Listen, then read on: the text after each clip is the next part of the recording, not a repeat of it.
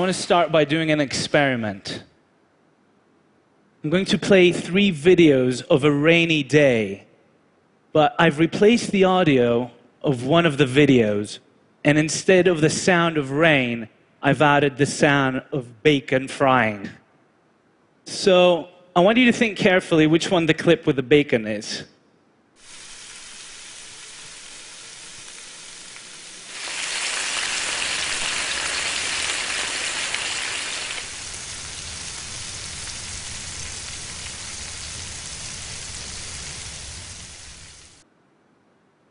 All right?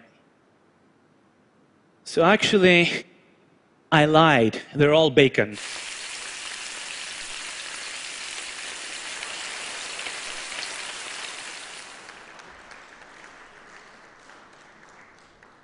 My point here isn't really to make you hungry every time you see a rainy scene, but it's to show that our brains are conditioned to embrace the lies. We're not looking for accuracy. So, on the subject of deception, I wanted to quote one of my favorite authors. In The Decay of the Art of Lying, Oscar Wilde establishes the idea that all bad art comes from copying nature and being realistic. And all great art comes from lying and deceiving and telling beautiful, untrue things. So, when you're watching a movie and a phone rings, it's not actually ringing. It's been added later in post production in a studio. All of the sounds you hear are fake.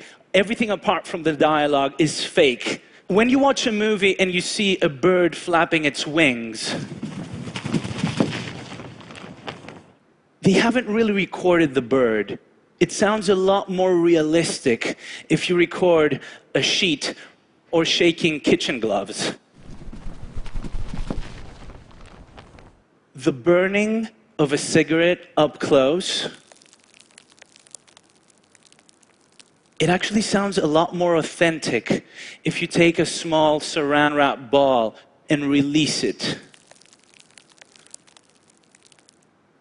Punches? Oops. Let me play that again. That's often done by sticking a knife in vegetables, usually cabbage. The next one, it's breaking bones. Well, no one was really harmed. It's actually breaking celery or frozen lettuce. Yeah making the right sounds is not always as easy as a trip to the supermarket and going to the vegetable section. But it's often a lot more complicated than that. So let's reverse engineer together the creation of a sound effect. One of my favorite stories comes from Frank Serafine. He's a contributor to our library and a great sound designer for Tron and Star Trek and others. He was part of the of the Paramount team that won the Oscar for Best Sound for The Hunt for Red October. So, in this Cold War classic in the 90s, they were asked to produce the sound of the propeller of the submarine.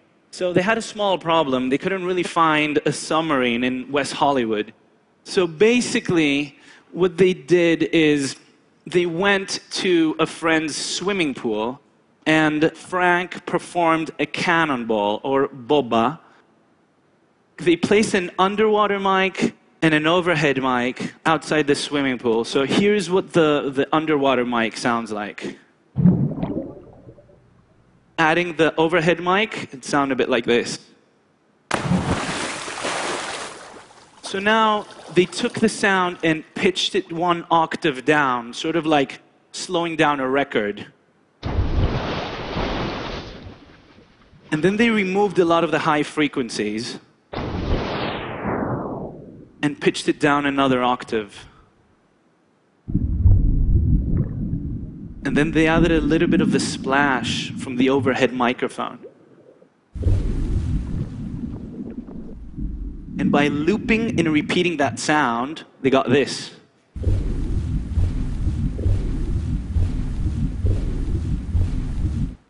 So, you know, creativity and technology put together in order to create the illusion that we're inside the submarine. But once you've created your sounds and you've synced them to the image, you want those sounds to live in the world of the story. And one of the best ways to do that is to add reverb. So, this is the first audio tool I want to talk about. Reverberation or reverb is the persistence of the sound after the original sound has ended. So, it's sort of like the, all the reflections from the materials, the objects, and the walls around the sounds. Take, for example, the sound of a gunshot, which the original sound is less than half a second long. By adding reverb, we can make it sound like it was recorded inside a bathroom, or like it was recorded inside a chapel or a church, or in a canyon So, reverb gives us a lot of information about the space between the listener and the original sound source. If the sound is the taste, then reverb is sort of like the smell of the sound. Uh, but reverb can do a lot more. Listening to a sound with a lot less reverberation than the on screen action is going to immediately signify to us that we're listening to a commentator to an objective narrator that's not participating in the on screen action. Also, emotionally intimate moments in cinema are often heard with zero reverb because that's how it would sound if someone was speaking inside our ear. On the completely other side, adding a lot of reverb to a voice is going to make us think that we're listening to a flashback, or perhaps that we're inside the head of a character or that we're listening to the voice of God, or even more powerful in film, Morgan Freeman. You know, so, but what are some other tools or hacks that sound designers use? Well, here's a really big one.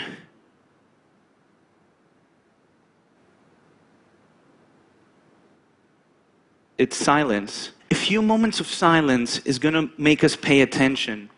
And in the Western world, we're not really used to verbal silences. They're considered awkward or rude. So, silence preceding verbal communication is, can create a lot of tension.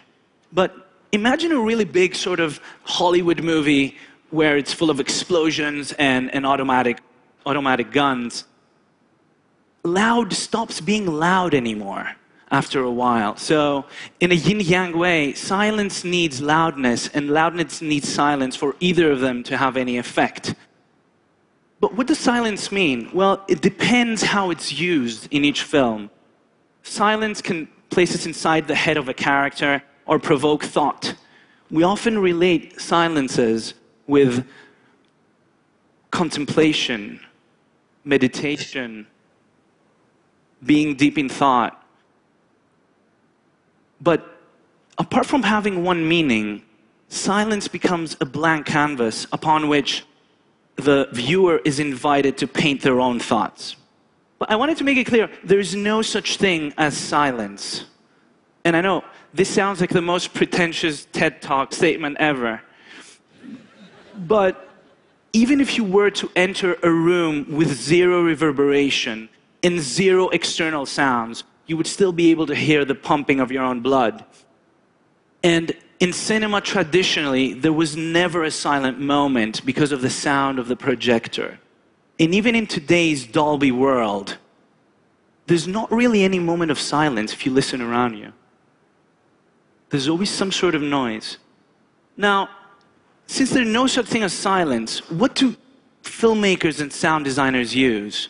Well, as a synonym, they often use ambiances. Ambiances are the unique background sounds that are specific to each location. Each location has a unique sound, and each room has a unique sound, which is called room tone. So here's a recording of a market in Morocco.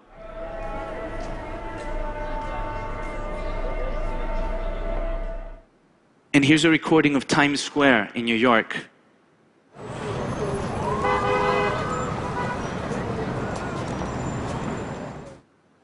Room tone is the addition of all the noises inside the room the ventilation, the heating, the fridge. So here's a recording of my apartment in Brooklyn.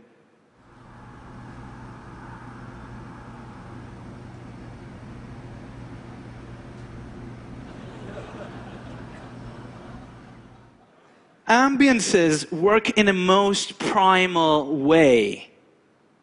They can speak directly to our brain subconsciously. So, birds chirping outside your window may indicate normality, perhaps because as a species, we've been used to that sound every morning for millions of years.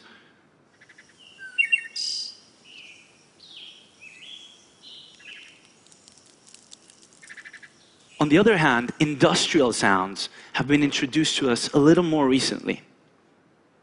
Even though I really like them personally, they have been used by one of my heroes, David Lynch, and his sound designer, Alan Splet. Industrial sounds often carry negative connotations.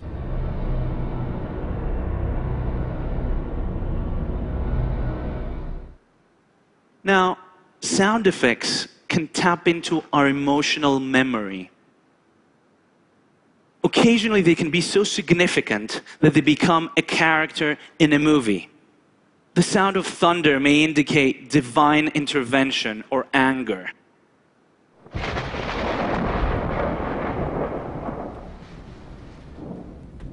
Church bells can remind us of the passing of time or perhaps our own mortality.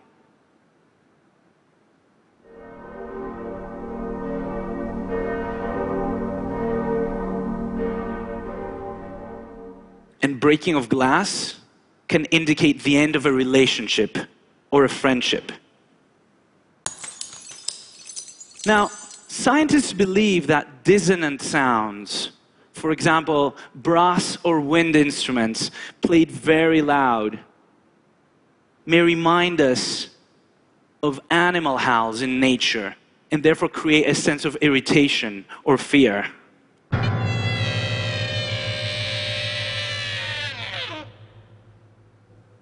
So now, we've spoken about on screen sounds, but occasionally the source of a sound cannot be seen. That's what we call off screen sounds or acousmatic. Acousmatic sounds, well, the term acousmatic comes from Pythagoras in ancient Greece, who used to teach behind a veil or curtain for years, not revealing himself to his disciples. I think the mathematician and philosopher thought that in that way, his students might focus more on the voice and his words and its meaning rather than of the visual of him speaking. So, sort of like The Wizard of Oz or, or 1984's Big Brother, separating the voice from its source, separating cause and effect, sort of creates a sense of ubiquity or panopticism and therefore authority. There's a strong tradition of acousmatic sound. Nuns in monasteries in Rome and Venice used to sing in rooms up in galleries close to the ceiling, creating the illusion that we're listening to angels up in the sky. Richard Wagner famously created the hidden orchestra that was placed in a pit between the stage and the audience. And one of my heroes, Aphex Twin famously hid in dark corners of clubs. I think what all these masters knew is that by hiding the source, you create a sense of mystery. This has been seen in cinema over and over with Hitchcock and Ridley Scott and Alien. Hearing a sound without knowing its source is going to create some sort of tension. Also, it can minimize certain visual restrictions that directors have and can show something that wasn't there during filming. And if all this sounds a little theoretical, I wanted to play a little video.